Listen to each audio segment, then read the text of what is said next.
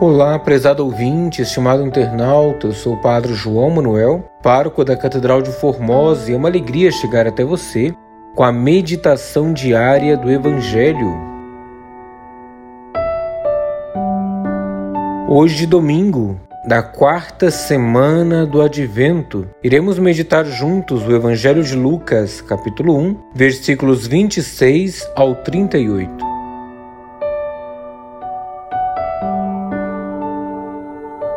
Naquele tempo, o anjo Gabriel foi enviado por Deus a uma cidade da Galiléia chamada Nazaré, a uma virgem prometida em casamento a um homem chamado José. Ele era descendente de Davi e o nome da virgem era Maria. O anjo entrou onde ela estava e disse: Alegra-te, cheia de graça, o Senhor está contigo.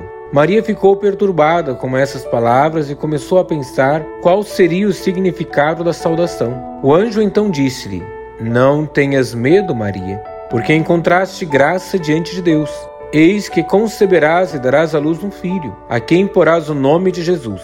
Ele será grande, será chamado Filho do Altíssimo, e o Senhor Deus lhe dará o trono de seu pai Davi. Ele reinará para sempre sobre os descendentes de Jacó, e o seu reino não terá fim. Maria perguntou ao anjo: Como acontecerá isso se eu não conheço homem algum? O anjo respondeu: o Espírito virá sobre ti e o poder do Altíssimo te cobrirá com sua sombra. Por isso, o menino que vai nascer será chamado Santo, Filho de Deus. Também Isabel, tua parenta, concebeu um filho na velhice. Esse já é o sexto mês daquela que era considerada estéril, porque para Deus nada é impossível. Maria então disse: Eis aqui a serva do Senhor, faça-se em mim segundo a tua palavra. E o anjo retirou-se. Palavra da salvação, glória a vós, Senhor.